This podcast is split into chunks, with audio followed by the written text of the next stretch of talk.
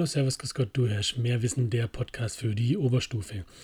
Wir machen das zweite große Thema auf ähm, in Gemeinschaftskunde, Basisfach Gemeinschaftskunde, also das heißt Wirtschaftswelt und Staatenwelt und wollen uns in der heutigen Folge der Weltwirtschaft und der internationalen Politik ein bisschen nähern. Ähm, genau das große Thema hier, Globalisierung, das ist das Schlagwort.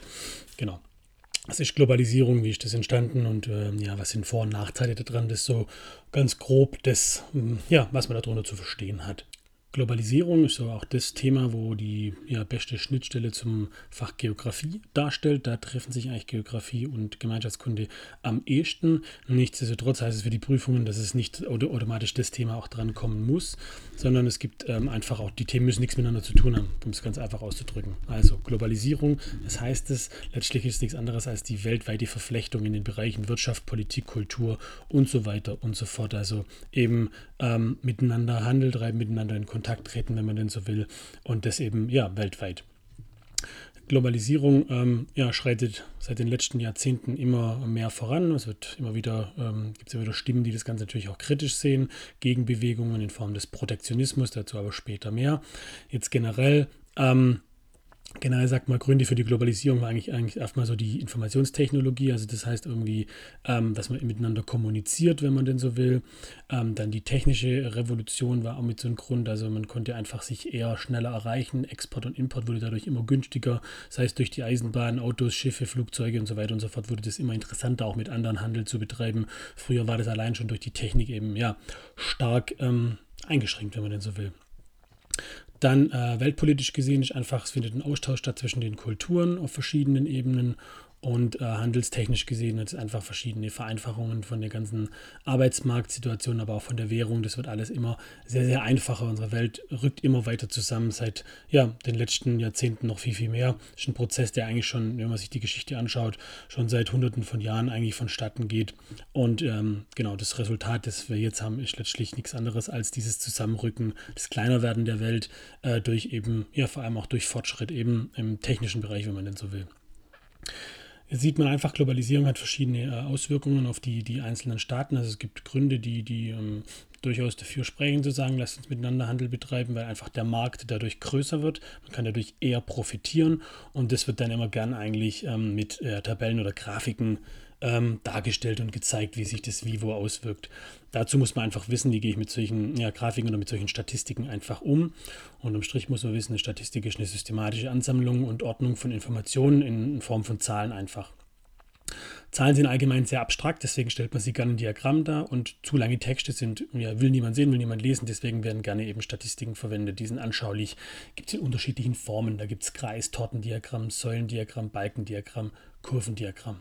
Wichtiger Unterschied zwischen Säulen- und Balkendiagramm ist einfach theoretisch eine Peinlichkeit, die man sich da ersparen kann in der Prüfung. Äh, Säulen, die stehen und Balken sind wie umgefallene Säulen oder gefällte Bäume, die liegen. Genau. Kreistortendiagramm, denke ich, ist äh, selbsterklärend. Äh, stellt euch einfach einen Kuchen vor und ihr wisst, was ihr habt, oder ein Kreis und Kurvendiagramm. Einfach, ja, eine Linie, wenn man denn so will. Unterschiedlich äh, kann das natürlich auch dargestellt werden, was für Zahlen verwendet werden. Es kann absolute Zahlen sein oder Prozentzahlen. Ähm, dann muss man natürlich immer gucken bei Prozentzahlen, ähm, auf was für eine Menge bezieht sich denn das. Das ist eh ganz arg wichtig, immer jede Statistik äh, immer kritisch zu hinterfragen. Also immer gucken, wer hat die veröffentlicht, wann wurde die veröffentlicht. Auch ganz arg wichtig, wenn ihr, wenn ihr irgendwas kriegt in der Prüfung und ihr seht das schon 2013, 2017. Ja gut, schön und gut, das ist Stand, äh, Stand äh, damals, aber was ist Stand jetzt? Wie hat sich das verändert? Das gibt die Statistik nicht her. So was ansprechen, das zeigt, dass ihr euch kritisch mit dem Material auseinandersetzen könnt. Und das wollen wir ja von euch sehen, dass ihr kritische oder mündige Bürger werdet, wenn ihr denn ja, so möchtet. Generell auch da gibt es solide und vertrauenswürdige Quellen ähm, und es gibt auch welche, die eher fragwürdig sind natürlich. Immer wie gesagt, ähm, wer bringt diese Statistik raus und was für ein Interesse hat er dahinter. Also wenn das eine Statistik ist, die dann ähm, zum Beispiel aus dem Bereich der Wirtschaft kommt, dann werden die kaum das Ganze kritisch darstellen wollen. Also da muss man immer gucken und das kann man durchaus auch in der Prüfung eben ansprechen, sagen, hey, erstens, die ist nie aktuell, zweitens, ähm, der Herausgeber ist, äh, kommt aus dem gleichen Lager, also was ist da wohl groß zu erwarten und genau solche Sachen, wenn ihr das sehen könnt, das zeigt einfach, dass ihr es drauf habt und das wollt ihr ja letztlich auch zeigen. Und dann geht man einfach ganz klassisch vor, wie den Dreischritt auch bei einer Karikatur letztlich. Man beschreibt, guckt sich das ganz genau an, könnte auch wirklich so vorgehen theoretisch, ähm, woher kommen die Daten, ähm, was wird genau dargestellt, welches Thema, welcher Zeitraum, vor allem wie, wie sind die Variablen. Also häufig wird bei solchen Darstellungen gern gar nicht 100% dargestellt, wenn man es mit Prozenten arbeitet, sondern dann ähm, hört es bei 40% oder bei 50% auf und dann sieht es auf, boah krass, der Balken schlägt ganz nach oben durch. Ja, nee, halt mal relativiert das Ganze.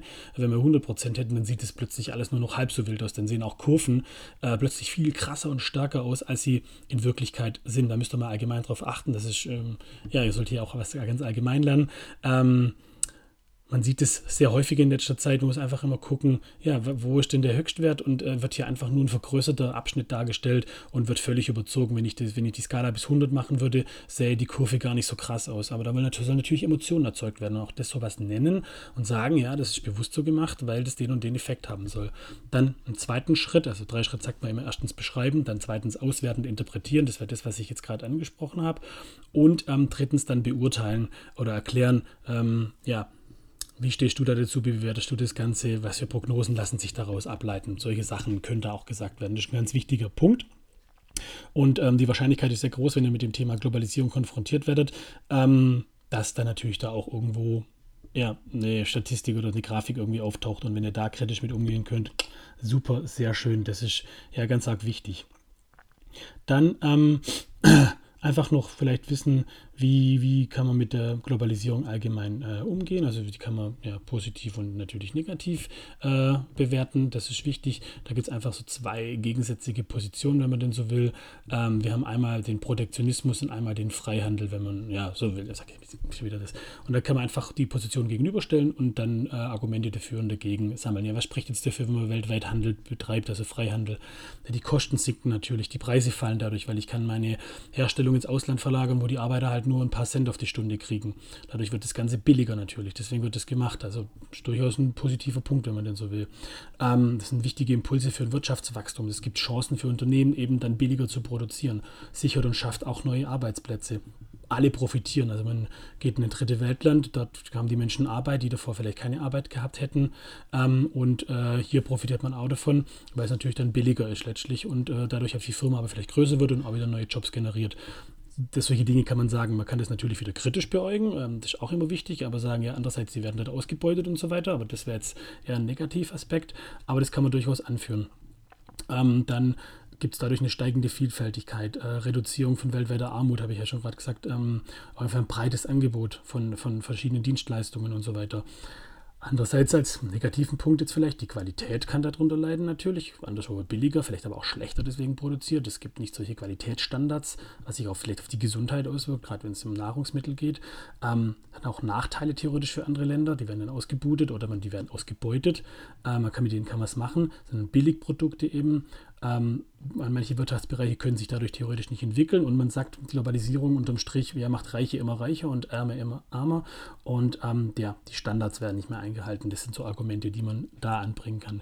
Beim Protektionismus, also hm, das letztlich nichts anderes besagt, wie dass ähm, der Staat eingreift, weil er die ähm, Produkte daheim schützen will, also einfach sagt, okay, meine Leute daheim, äh, die sollen äh, Jobs haben und ähm, ich mache das nicht irgendwie, das Zeug stelle ich nicht im Ausland her, weil das bringt mir nichts. Also dieses klassische Trump-Ding, America First. Ähm, da gibt es auch natürlich Punkte, die da durchaus dafür sprechen und dagegen sprechen. Man hat es jetzt zum Beispiel gesehen ähm, äh, im Zuge von Corona und den ganzen Lockdown-Geschichten. Wir sind abhängig vom Ausland, von den Waren, die von dort kommen.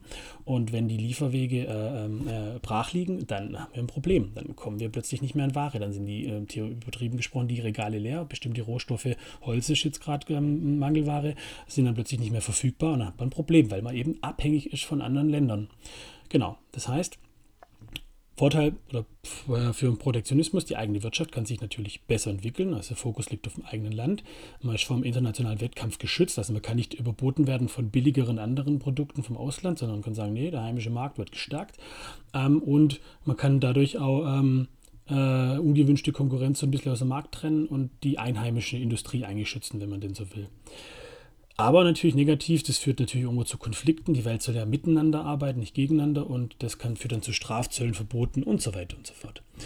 Auf dem äh, internationalen, auf der Bühne des internationalen Miteinanders gibt es deswegen auch bestimmte ähm, äh, Institutionen, ähm, die das Ganze versuchen politisch umzusetzen. Und da sollte man einfach die WTO kennen, also die World Trade Organization, die zu Deutsch die Welthandelsorganisation, nicht WHO, das die Weltgesundheitsorganisation, das nicht verwechseln, IWF, OECD, äh, EU und so weiter und so fort. Die kann man da durchaus nennen.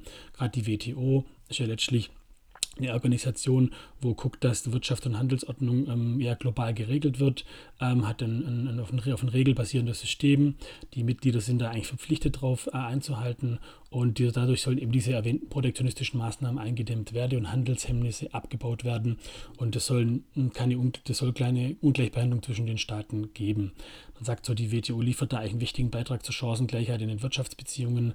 Ähm, genau, dass die armen Länder einfach den reicheren Ländern nicht ähm, einfach ausgesetzt sind. Generell sagt man hm, die Kernprinzipien, man möchte mehr Liberalisierung, das heißt weniger Staat, weniger Eingriff, weniger Zölle, sondern das so frei wie möglich lassen. Ähm, genau, und einfach, dass alles transparent ist. Irgendwie, dass äh, die Zölle verbündlich sind und einheitlich und dass da nicht da, da mehr, da weniger wichtig ist hier, ähm, da gibt es die sogenannte Ministerkonferenz, das ist das höchste Organ der WTO und da werden Beschlüsse nach dem Konsensbetriebprinzip beschlossen.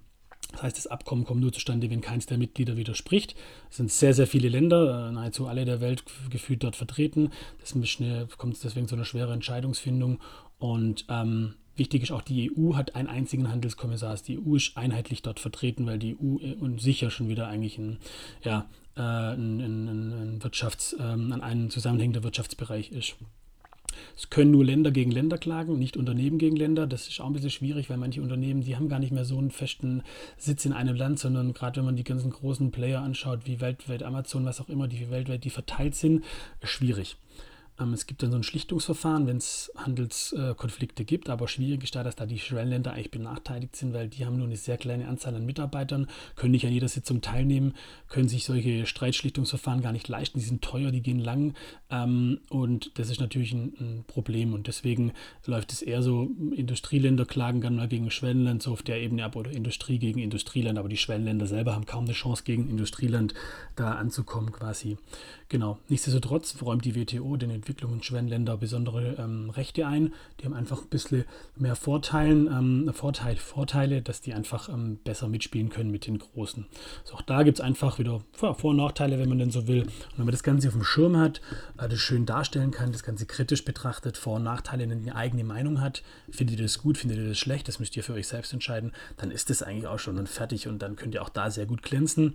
Und ähm, wie gesagt, äh, das war jetzt wieder sehr vereinfacht alles dargestellt. Es geht nicht darum, alles zu wissen, es geht nur darum, mehr zu wissen. Und darum geht es.